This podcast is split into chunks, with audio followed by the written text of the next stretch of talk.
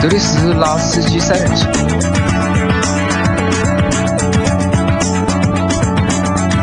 三人行必要拉司机。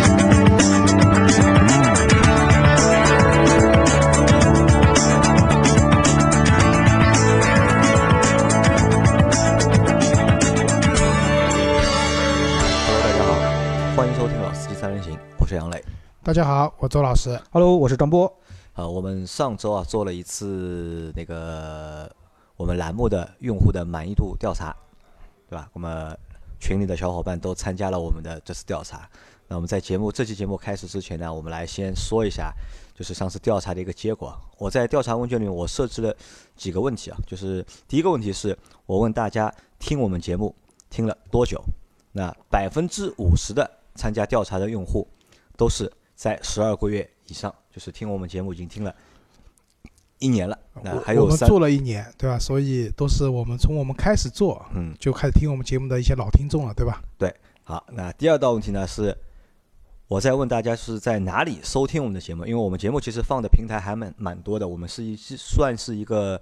全平台的一个汽车自媒体。那我们的音频节目呢，收听的用户最多的地方是在喜马拉雅，超过百分之八十的用户都是在喜马拉雅收听我们的节目。那说明啊，就喜马拉雅是一个音频的好平台啊啊，这这句话应该给喜马拉雅的就是领导们听一下啊。那第三个问题是我问到，就是我让大家给我们节目打分嘛，对吧？嗯，我看了一下，就是因为上次在上上次的节目里面，我们自己给自己打过分嘛，啊，老周打的是八分、八分，对吧？张波打的是七点五，七点五，然后我打的是六分，六分。那我看了一下，就是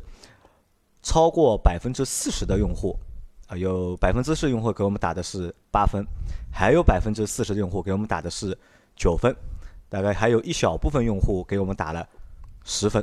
对吧？那这个其实大家太给面子了。啊、非常给面子啊，就给我们的评分非常高。哎，我觉得因为也是都是主要参加的也都是我们老听众嘛，能跟着我们的节目一年了，那说明也是蛮喜欢我们节目的，对的。所以这个打分也就偏高了，对吧？好，那第第四个我问的问题是啊，在我们的那么多主播里面，我老周、张波、老倪还有阿 Q，对吧？这五个主播，因为这五个主播是我们做节目做的最多的。那在这五个主播里面，那么大家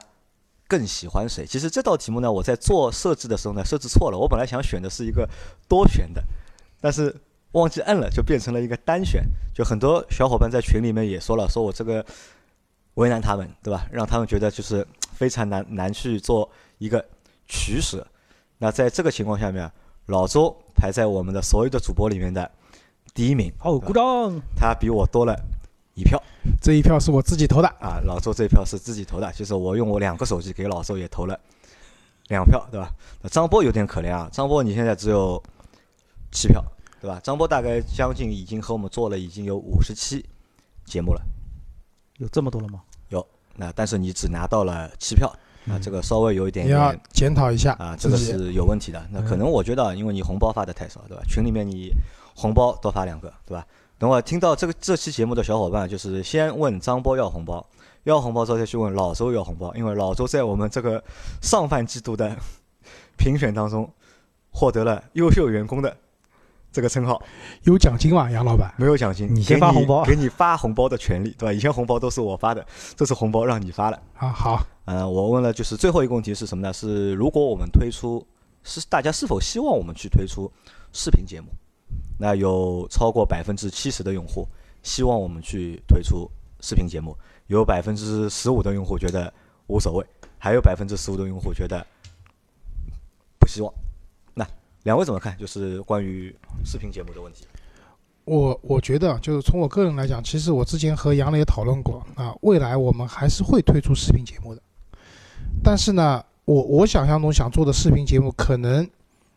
和现在传统，比如说一辆车，对吧？我绕着这辆车讲一遍，然后我坐到车里面讲一遍，嗯、我不太希望做这样的形式，因为其实大家做的这种也很多嘛，然后很多时候也就是一个嗯、相对来说比较肤浅的，或者说比较简单的去过一下这辆车的一些特点。那我更愿意做的是，就像我们节目一样，我们做了很多和用车相关的。那我想做的视频节目的话，是把一些日常用车，然后包括一些对场景化，包括一些车子的一些它的特点和日常用车的场景可以结合的点，那我们可能用视频更直观的形式去呈现。对，那我我我希望是做大概这样的一个就不要为了做视频而去做视频。对，因为就是我们节目的特点还是说把车的特点能说清楚。那比如说我们准备四个行李箱，每次都是四个行李箱，这辆车放进去了，或者这辆车很好放，那辆车不太好放或者放不进去，那这个给大家的帮助就很直观了，可能比光是口头表达会更直观一些。包括我们在上期节目做了之后啊，就群里面大家讨论的也很激烈嘛，就是给了我给我们提了很多的意见，对吧？也表扬了很多我们的小伙伴，对吧？就比如说表扬了周老师，对吧？我看大家给给周老师的印象就是什么呢？就是大家对周老师印象就是专业，嗯，对吧？周周老师就不但就是人看上去就是怎么说，就是蛮沉稳啊，沉稳，对吧？沉稳，然后肚子里又大，对吧？肚子里有货色，啊、全是东西，对啊，按照杨磊讲的，我只拿出了肚子里面百分之三十的货色，对吧？嗯，那其实没那么少，已经差不多掏干了。啊，对，这个是周老师谦虚了谦。虚了，嗯呃还有呢，因为张波呢，其实我在这里给张波就是这算是个平反吗？啊，对，开脱一下，就是其实呢，张波呢，因为张波平时工作比较忙，因为我们其实每期节目都是我和周老师两个人，我们事先都会有一个小小的就是命题啊，或者有一个小小的就是准备，但张波呢，基本上他是没有时间准备，都是他下班了来和我们录节目，只是简单的和他说一下，那我们这期说什么，那可能对张波来说，就是因为准备不足嘛，所以说有时候就是能够说的东西也不太多。那这个呢，其实也是我的问题啊，就是因为我作为这个节目的一个发起人，那我把我身边的朋友拉到这个节目当中来，其实也是什么呢？就是在之前，呃，老倪也好，阿 Q 也好，包括后来来的周老师也好，我都会根据他们的特色，因为每个人都会有每个人的特色或者是特点特长，那根据他们特长去我们去做他们 OK 的内容或者擅长的内容，所以能给大家去留下一个比较好的印象或者比较深的印象。但对张波呢，可能有时候就是 没有去特地为他去做那些命题，因为对我的目标来说，我我今年是我们今年就从周老师来之后，我们力捧的就是周老师，力捧的这个行为是成功的。周老师打造成我们节目的一个标杆，对吧？在节目的专业性上面和就是内容性上面，周老师要做我们的标杆，所以呢，就可能就忽略了就是对张波的打造。没有这个，说句实在话，就怎么说啊？就是说，本身可能从我自己个人的情况来说，就是我可能不像周老师或者不像老倪，呃，包括阿 Q 的那种专业，就是我个人可能是比较杂，就是有些东西呢不能说不知道，但知道呢可能也不是说太详细、太清楚。那这个确实是我的一个问题。那包括说跟周老师比的话，就是他在很多专业的问题上那种深入的那种了解程度，这个确实是我相对来说比较欠缺的一些。那我觉得说，在后期的节目当中啊，我也可以再继续强化自己，让那这个呢，如果你是这样说的话，那我反过来我倒要批评你了。嗯，就张波，你作为一个就是老的汽车杂志的一个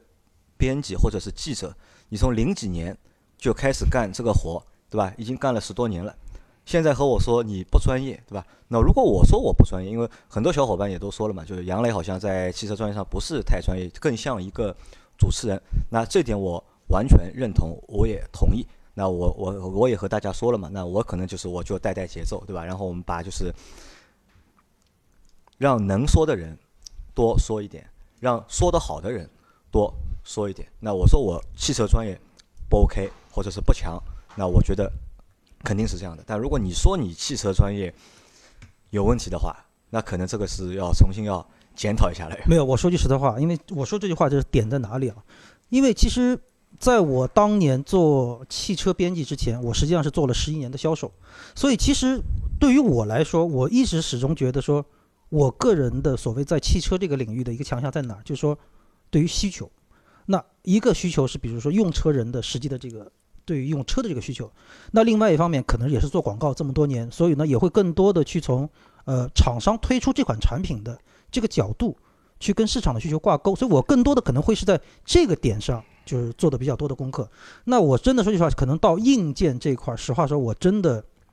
就可能说不是说研究的，比如像我们还有一位曾经来过嘉宾，就是陈老师陈忠杰，我这个点我跟他是完全完全两个方向走了，所以包括到今天为止，所以我实际上更强项的说是去研究一个人，胜过于去研究一个产品，所以我可能更多的会把车跟人去结合就你。对用户的洞察会更仔会更细一点，会会更深入一些或者更深入一点。对所以张波现在在做汽车广告。啊，就换换了对吧？啊就做广告。但是话说回来，跟陈忠杰陈老师比，在他的知识领域里面，我我们都是渣渣，我们？都是渣，好吧？好，那就是在这里啊，我是还要就是最后再说一个事情，就是因为节目我们正式的节目还没有开始，我们只是回顾我们上周的那期就是用户调查的，就是在那个调查完之后啊，就是那个做完问卷之后，就我又收到了我们群里面小弟弟对吧，地总的一封来信。呃，地总之前已经给过一个很长的一个评论了，他后来又写了一封信给我。那封信那天早上我是用手机看的，就是那封信我看了一个小时将近，因为我来来回回我看了一个小时。后来我中午我到了办公室，我说周老师看一下，呃地总给我们来信了，给我们提意见了。我们电脑里打开一看，吓了我们一跳，对吧？五千六百个字，五千六百个字，就地总写了一封五千六百个字的一个，就是他的对我们节目的一个建议和一个想法，和对我们工作之后之后的一些的指导或者一些就是建议吧，主要还是建议，就写了五千六百个字。那我觉得就是怎么说啊，就这个节目我们做到现在，对吧？虽然说就是没有做出很大的名堂，就没有做出很大的名堂，但是收获了一大帮喜欢我们的听众朋友，群里面有那么多支持我们的小伙伴，那这个可能是对我们最大的一个鼓励。鼓励，甚至呢，就是地总在信里面说到了一句话，他说呢，就是他觉得我们三个太谦虚了。他说，特别是我，他说我你只给你自己的节目评六分，你自己做的节目你只评了六分。他觉得我们的节目目前已经处于一个就是整个在整个就是自媒体的一个市场上面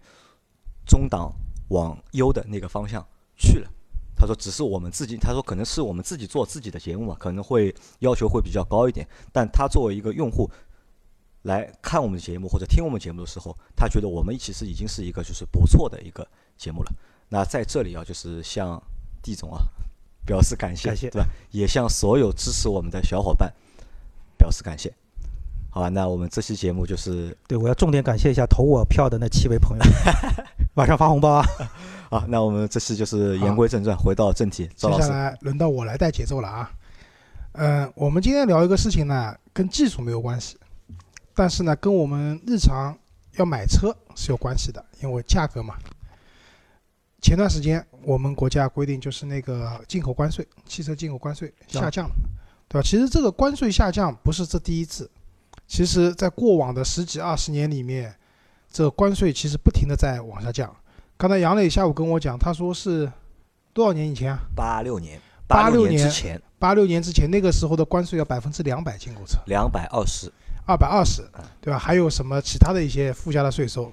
所以那个年代你能买一辆车的话，因为那个时候房子真的很便宜的，八几年的时候可能都没有商品房的概念，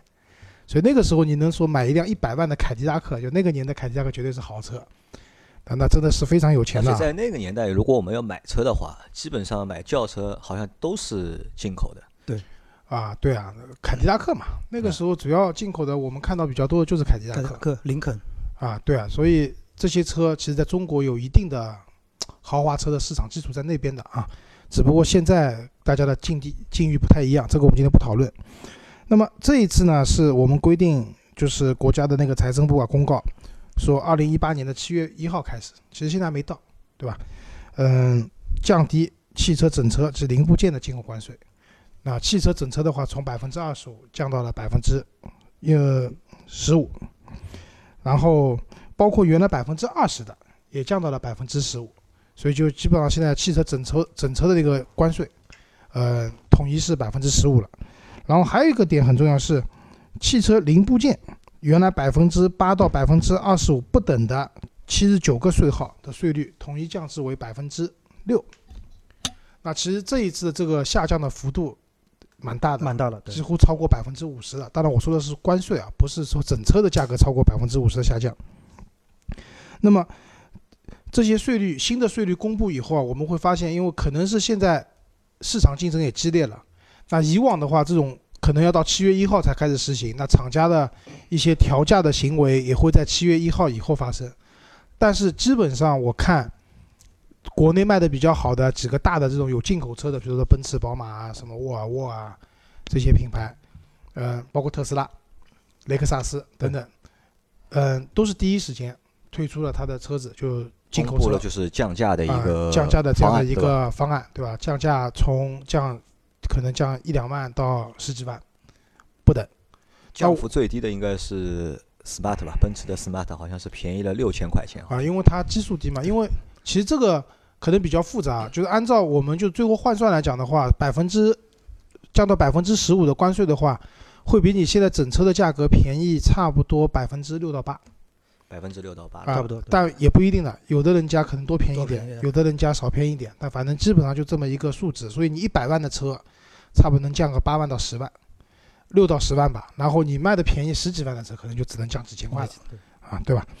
那我我觉得啊，就从这件事情里面，对我们中国的汽车用户来讲，那两个点是不错的，一个是国家的税收的政策的红利，对吧？就可以发放到个人身上了，你买车实实在在是优惠了，就比之前便宜了。那第二个点的话呢，就是我刚才讲了，就这些厂商啊，没有等到这个政策正式实行的时候，就已经把价格降下来了。那至少现在订车，或者我今因为前段时间我去了一家 4S 店嘛，销售跟我讲，之前有人他们在他们那边订了车，进口的，但是因为还没有提车，这次关税降了，价格也降了，他们也主动的，就是那家店我觉得蛮好的，就主动和消费者协商，就是把你的价格也降下来一点重，新订个合同就，订订车的价格也变了。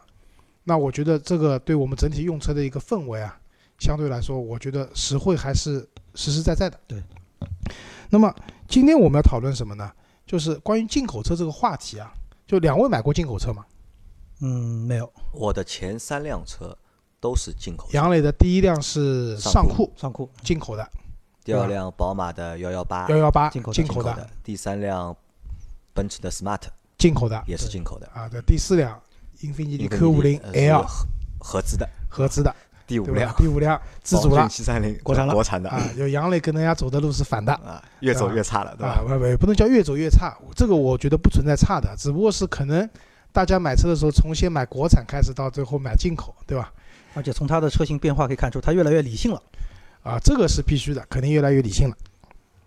那么，张默没有买过没有买过进口车，，对吧？我也没有买过进口车，我每一辆车都是国产的。那我问你们，你们在过往的就是购车的这个过程当中啊，有没有考虑过购买一台进口车？嗯，从我本人来说，我我一般来说很少会去看这个车到底是进口还是国产，因为就像可能我刚才在说，就是我更多的会从需求，所以我是从本人的需求角度我去找车型。那我无所谓它是进口还是国产。比如说我这次在买这个撼路者之前，我其实考虑过那个就是福特的探险者，探险者啊那个是个进口的。那我最终就是放弃探险者是为什么？因为我觉得从我个人的需求，这个出去野的这个角度来说，可能撼路者的越野性会更好一些。所以进口还是非进口对我来说不是一个最重要的点，我只是按照我的需求去找合适的车辆。所以可能只是说到现在为止。还没有在进口车里面找到一辆更满足我需求的。当然，就是我也一直在节目里说，我的梦想车是奔驰的 G。那这个实话说，我也没有考虑它是进口还是国产的问题，我只是觉得说它的各方面很吸引我，是我的一个目标。其实对你来讲，如果北奔把这辆车国产了，比现在便宜了便宜许多的话，对你来说反而是件好事情。对，没错。那周老师呢？我是这样，就是我在买车的时候呢，我会去关注进口还是国产。但是呢，在我关注这个进口和国产的这个年代里面呢，我是买不起进口车的。对吧？我第一辆车那个派里奥，对吧？那个时候南京菲亚特，第二辆车明锐，对吧？上汽斯柯达，对吧？就是类似于后面买过 Polo 啊，包括买过比亚迪秦啊，这些东西都是跟进口没有关系的。但呢，我还是会去关注一些市场上的一些进口进口的车子。就早些年啊，就打我们以宝马为例啊，就宝马的三系，对吧？在我们这一代的在上一代，其实那个时候也是进口和国产国国产并行的。打个比方讲，三二零 i i，那那个时候没有 Li，就全是三二零 i。买三二零的话呢，那个时候有国产的，也有进口的。。我以前公司的老板就是一辆进口的宝马三二零 i，然后他就觉得这辆车很好，质量特别好。嗯、包括你买三二五，在那个年代也是有国产和进口之分的。当时进口有一辆三二五 i 的手动挡车型，六 MT 的，哦，那个车当时是我的 dream car，，我觉得哦，那个车太厉害了运动六缸，六缸发动机对吧？二点五排量，然后六档手手动挡。再往上的话，三系的话，三三零啊这些车型的话，都都是进口的了。嗯、那个时候我相信啊，就那个时候我买不起这些车，但是我相信能买到三四十万，那个时候这个车还是蛮贵的，不像现在二十几万就能买了。那个时候基本上三二零 i 最便宜的时候可能都要三十好几万，对，差不多四十万的对，价格，接近四十万了。我相信有这样的预算的人，在当时肯定是会考虑进口还是国产这件事情的因为总总体来说，我进口的车子大家会觉得质量会更好一点对，。因为我在买宝马幺幺八的时候，我当时就想买一辆就是三二零 i 的进口的版本，因为那个时候进口应该是非洲，非洲生产的应该是南非生产的，好像啊，好像是的，南非生，但是我去订的时候，当时是有的，但是我因为犹豫嘛，还因为还是那个价格的关系嘛，国产的好像我记得，因为国产当时 Li 也只卖三十二万不三十三万，但他那辆就是短轴的，他要也要三十二万三十三万。那我当时就犹豫了一下嘛，大概等了大概就两个星期，犹豫了两个星期，就销售就告诉我，就是宝马决定不进口，就是那个短轴版的了，就没有了。啊，对的，因为这一代宝马上的时候，当时是这样的，长轴版国产，短短轴版轴版进口一开始的时候是进口的，但应该没有过很长时间，嗯、短轴版也国产了。所以你像就是进口车啊，你比如说就是呃杨磊买过那辆尚酷，其实我当时在那辆高尔准备要就是卖掉的时候，我其实考虑过尚酷，因为我个人那个时候是对两厢小车这种小钢炮感觉的车其实很感兴趣，但也就是因为后来考虑了一下，就是自己到底想要什么，所以把尚酷取消掉了，买了一辆那个长城的那个哈弗。所以对我来说，可能还是需求更重一些。所以在杨磊买车那个阶段，对吧？就宝马为什么说不进口那个短轴版的车型？因为其实，在那个年代也没那么年，就是几年前嘛，其实大家对进口和国产这件事情反而没有太关注了，因为很简单，一个是大家知道，就是现在的厂家基本上都是平台化、模块化的生产，然后工厂也都是全球化的工厂。在产品质量啊，包括用的这种配件的供应商啊，都是 global 的这种国际的供应商的情况下，其实你说进口车一定比国产车质量好，还真不一定。打个比方讲，杨磊那个幺幺八，把中控台拆掉，全是锈，对吧？质量不一定好的，对吧？所以我倒是觉得在这些年啊，这几年啊，就是你是不是一台进口车，反而可能关注的人没有那么多了。对嗯，这个怎么说呢？这个还因为可能还和就是老的一些就是观念有关。因为我们在看，就是我们如果买一些相对好的车型的话，那可能因为它没有国产，它只有啊进口，对那我们只能选进口。啊但是随着就是合资的一个就是发展，就是很多我们去看到所有品几乎所有品牌的它的一个入门型的车型和一个中档的车型，基本上都实现了国产国产。那所以大家也就没有必要再去买进口的。啊、对的，但是也也不能完全这样讲，就是如果说在一辆车同等选择的情况下，嗯、可能大家不是很关注，对吧？但是也有一部分也有少部，呃，我觉得不会太多吧。就打个比方讲，你现在买宝马五系，你买 Li 的是国产版的，但是它同时提供进口版的那个短轴版的，就标准轴距的版本的车型，也会有一部分人选。那我这辆正好去过宝马 4S 店嘛，但是他们销售跟我讲，这个车选的人会很少，就大家买到五系的以后，对空间啊什么也是有要求的，而且进口版的车型，因为它其实销售的量很少嘛，它的优惠也很少，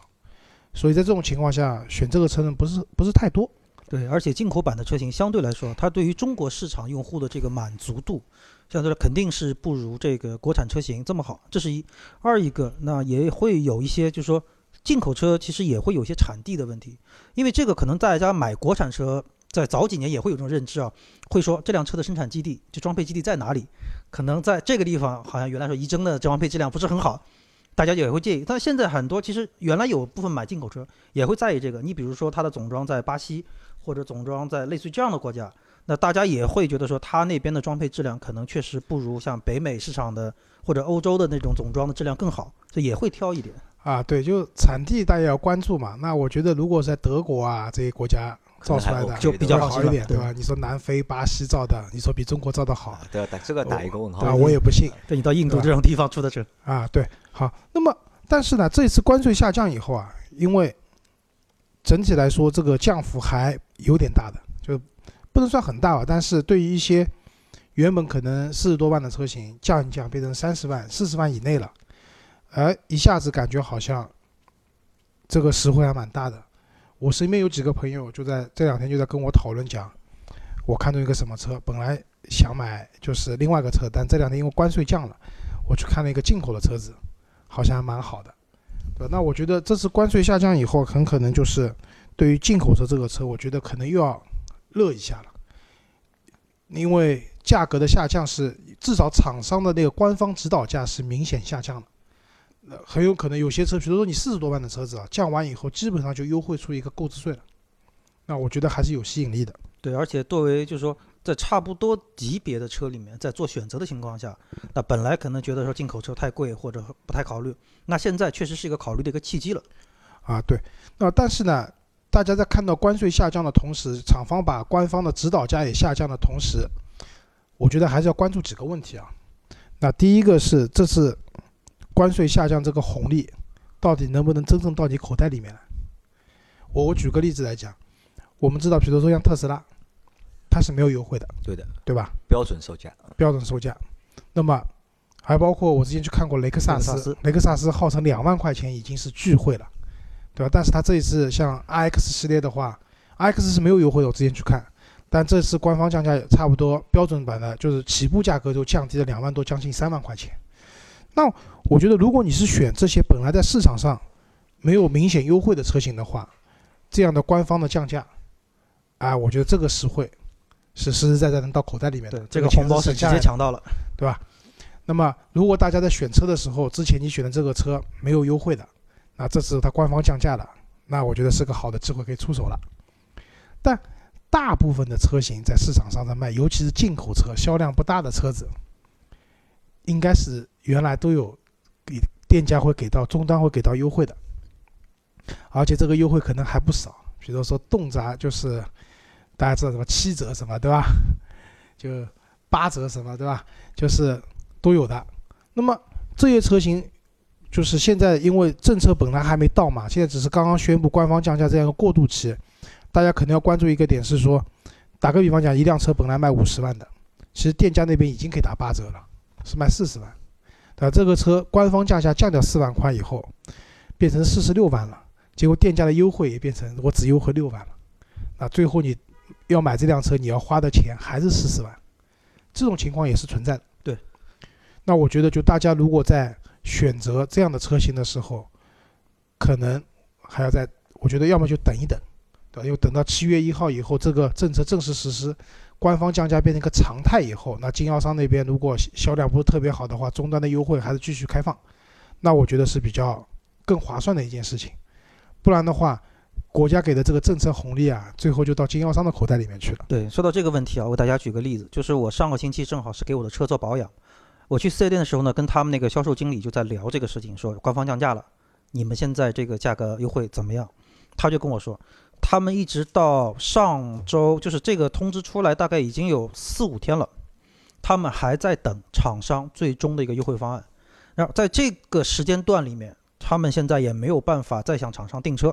而且同时也没有办法承诺消费者说这个车到底优惠多少。那我说你这么这个东西，这个这个最终的决定权，你们就还是在等厂商。他说对，他说虽然说厂方现在有官降的这个价格，但是他们也就厂商方面也会考虑跟市场目前执行售价的一个结合，所以不是说你已经优惠了十万啊，我现在官降三万，你等于优惠十三万，不是，厂商也在综合的最后去决定说这个最终的市场售价到底是多少，所以这个东西还是看来要等一等。啊因，为因为我觉得还是和什么有关，因为进口车的这个销售量啊，其实相对还是比较比较小的，对吧？你一次就是关税下调，其实对这个进口车的一个销量不会有太大的一个刺激，而且对那些就是专做进口车经销商来说，他其实要赚的这个钱，他还是要赚的，对对吧？因为我在那逛论坛，就论坛里面有一个舆论啊，是说大家并一并，等一等，等到七月份，对吧？因为七月份本身也就是传统的一个销售的淡淡季了夏天了嘛，天那么热，谁愿意去看车啊？然后国家的这个政策呢又是正式实施了，到时候这些车子还会迎来一波新的降价，那我觉得这个也是有道理的。如果你真的不是特别着急要买车的话，再等一等。对，而且还有个消息可以透露给大家，就说我最近也接触了两个国产的汽车厂商，他们因为这次的进口车的调价，他们目前也在考虑，基本上是在六月中下旬到七月头上，也会对他们现在主卖的一些国产车型也进行一个降价。他们就是给出的一个理由也很简单，第一，本身七月份是一个销售淡季了，对于销量是有影响；第二一个，进口车价格一下来之后，他们也害怕自己某些。预算比较充足的客户去越过他们的产品而去选择进口产品，所以国产也会降价。所以就像周老师说的，建议大家还是稍微等一等，至少等到六月中下旬再来看这个事情。啊，对的，这个本来就是我要讲的第二个话题。进口车的价格下降了以后，对谁会有冲击？对国产车一定会有冲击。啊，在说这个问题之前啊，就我们还要再说一个问题啊，就你们你们想一下，就这次的一个关税的下调，对哪些进口品牌？是直接受益的。我觉得雷克萨斯受益的，对，雷克萨斯肯定受益，对吧？特斯拉受益的，特斯拉也受益，因为这些本来就没有什么优惠的车型，那么这个降下来了，就是真的降下来了。那可能原来你会觉得贵啊，或者怎么样啊？因为特斯拉大家知道，虽然是新能源车，但因为进口的，它是没有补贴，然后没有那个购置税的优惠的。那么这这一降，至少把购置税的价格对给你降出来了。我觉得这个应该是受益的。那你们觉得那个斯巴鲁会不会受益？概率不大，概率不大，对吧？斯巴鲁现在因为本来量就少，对吧？但是因为斯巴鲁全系也都是进口的嘛，但它的车其实我们对我来说就是能够我们购的，就普通消费者能够买得到的车，就买得动的进口车，斯巴鲁算一个，对吧？二三十万，你我们还是买得动的。你像斯巴鲁现在主卖的无非就是森林人，还有 XV，但这两辆车的销量。惨不忍睹，所以还是这个情况，就是说，虽然进口车现在关税降，它价格降，但是现在的市场已经不是说以进口车为王的这么一个年代了。现在大家买车还是比较理性，就是我要买什么样的车，我先选。所以在这个问题上面，你本身那些进口品牌的某些车型，在市场上的就是这个认知度也不是很好，包括你的可能对中国市场的满足度也不是很好的情况下，你现在再降，实话说。对这个市场的，对你的这个单一车型的刺激，可能真的不是说会作用不大，对吧？好，我觉得这个是鲶鱼效应，就是进口车的关税下降，进口车下调了以后，会刺激到其他的车型。那张波刚刚讲的，这是一个，因为这个还跟零配件有关，我们后面讲。我觉得受冲击比较大的是平行进口车。平行进口车，就杨磊，你会考虑买平行进口车吗？呃，考虑过，但是最终放弃了，放弃了，对吧？张波我也考虑过。为什么放弃？保修的问题。对我当时也是考虑太烦了，我觉得。对，平行进口车，归根结底来讲啊，就是我们现在比如说买普拉多，一般都买中东版。对，中东版对。对吧？野马就野马买的最多的平行进口车，平行进口车对。国那个官方价格是四十万左右。平行进口车我们看到最便宜的二十八万、二十七万都有，对吧？但是这些车有几个问题啊？第一个，配置，平行进口车的配置相对来说比较低。对。就是因为福特中国啊，它比较知道中国消费者的喜好，把车的配置加的都比较高。那么，但是平行进口车因为便宜嘛，它其实很多配置是没有的。那大家在买的时候会制约，因为你花到这个价格了，你说买一个乞丐版的车什么都没有，可能心理上接受不了，对吧？这是一个问题。第二个问题，平行进口车是不纳入现有的就是进入中国品牌的他们的官方的质保体系的。打个比方，你买野马，福特中国是不给你保修的，对吧？当然你要去福特做保养，他们肯定欢迎的，因为挣钱嘛。但你车子如果出了质量问题要去索赔，你是索赔不到的。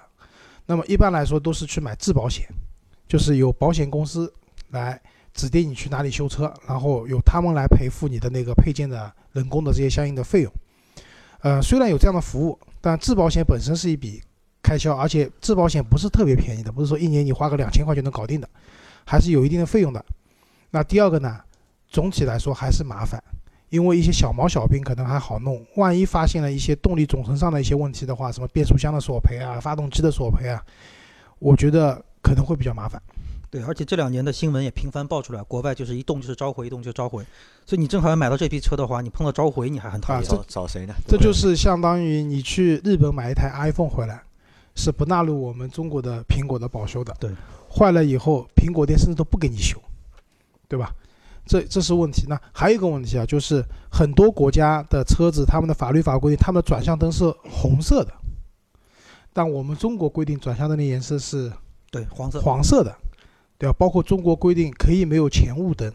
但是后雾灯这必须要有。是必须要有的。但很多进口车的那个后雾灯可能也跟我们的法律法规不一样。那么在这种情况下，这些车你要上牌之前的话，还要先改一改，对，必须把灯的颜色改掉，或者加一个灯减一个灯的问题，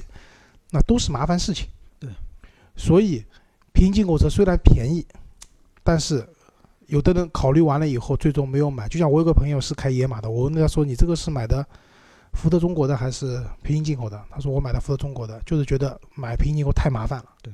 好，那么打个比方讲，现在同样是野马，对吧？关税下降了，那么它的那个车子的官方指导价必然会往下调，对？然后这些车可能还会有一些市场的优惠。那如果是这样的话，它原来和平行进口车差了可能有十万块钱的差价。平行进口车的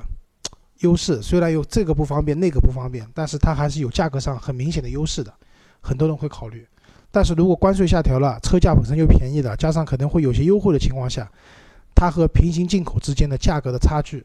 变小了嘛？会缩小对，两三万、三四万。啊，可能变五四五万了，对对吧？那这这种情况，你要如果再去掉你要买质保险啊这些东西的话，可能它的差价就在五万块以内了。对，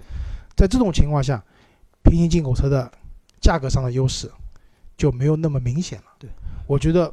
对平行进口车的冲击会蛮大的。对，当然我们往好的方面看啊，那很有可能平行进口车会进一步，因为关税下降，平行进口车的关税也会下降嘛。下降嘛？嗯那它有可能会进一步的把价格降低。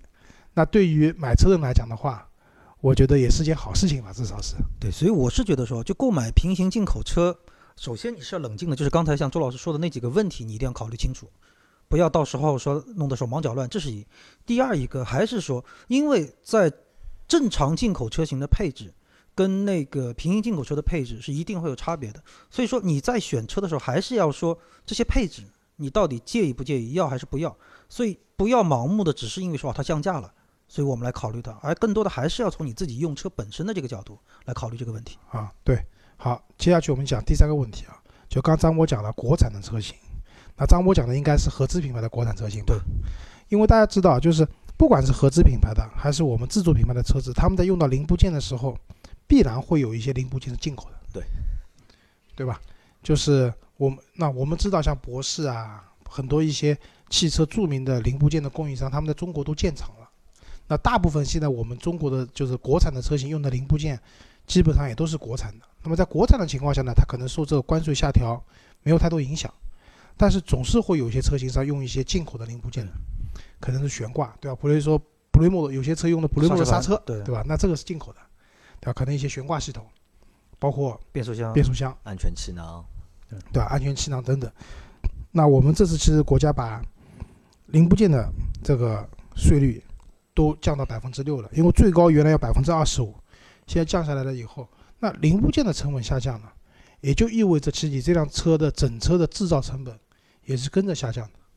所以呢，我觉得其实接下来进口车的关税下调，零部件的关税下调，对我们国产车型的价格也会有个撬动的效应。对。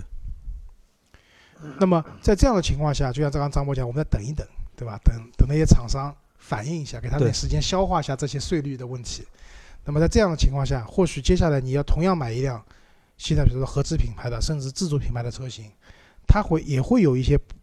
嗯、哪怕官方指导价不降的情况下，也许终端的优惠还会再放一点出来。对，那我觉得这也是一个比较好的事情。对，对于消费者，对于市场来说，就是这种行为一定是会给消费者带来有益的地方。所以，但是呢，就是劝大家不要太着急，因为据我所知，好像这一次进口车厂商里面反应最快的是消息宣布的，这个消息是上午宣布完了之后，下午厂商的公关稿就已经丢出来了。所以很多的广告公司是连夜出的那个。你最早看到是哪家人家的官降的消息啊？我其我我我其他的好像倒看到还，我不是很清楚时间上到底怎么样。反正我知道福特这边是当天下午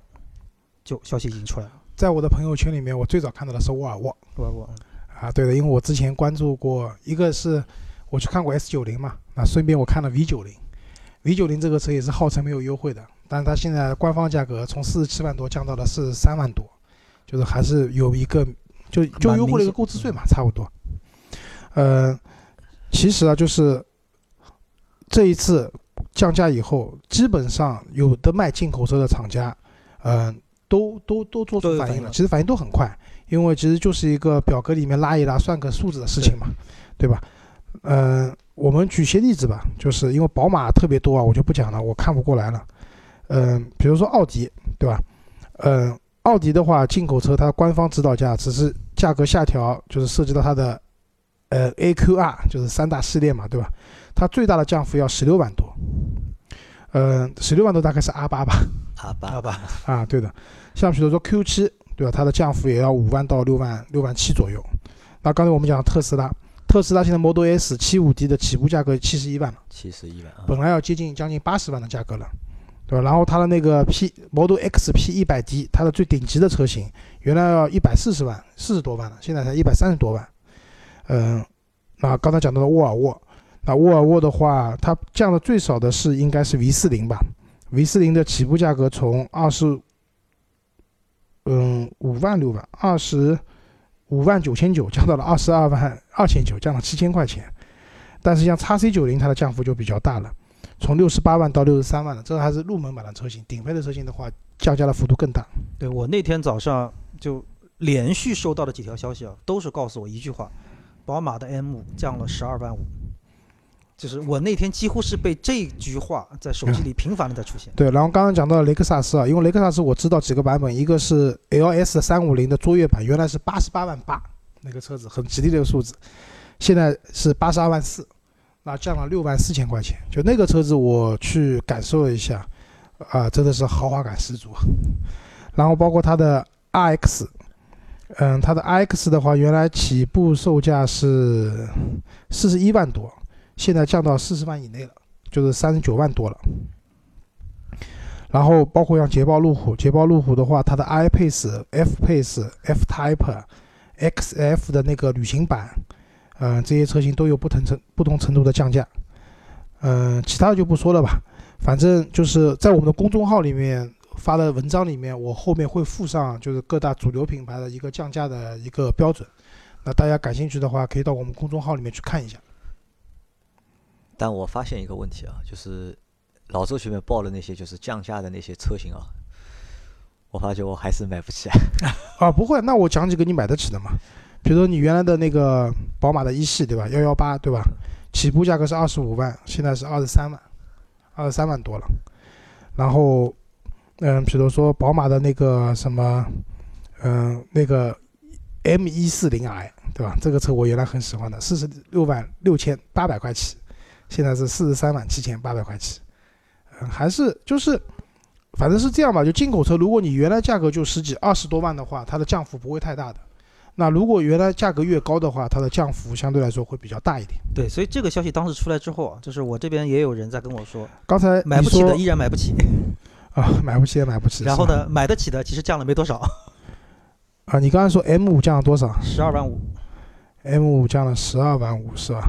啊，那是蛮厉害的。对不知道韩义那辆车降了多少，但韩义因为那个车本来就优惠就很大，对的，那个 M 二本来优惠就很大，那可能我觉得也就是暂时不会有就这个降价的一呃个变化。太大的变化。那我问你们啊，就是这次的就是降价之后啊，就对你们有刺激吧？就你们会不会就是有想去买一辆进口车的冲动？完全没有，完全没有，老完全没有老周有没有？我倒是有一点，因为我最近正张罗着换车嘛。因为老周最近一直在看车，看的都是好车，对吧？关键是我看的好车，降价一就就比如像奔驰 G，对吧？奔驰的新的 G 也推出来了，降完以后还是买不那起降完以后依然买不起。啊。那因为我看的车基本上在四十多万的这个价格区间嘛，那降点价的话，就至少一个购置税就出来了，呃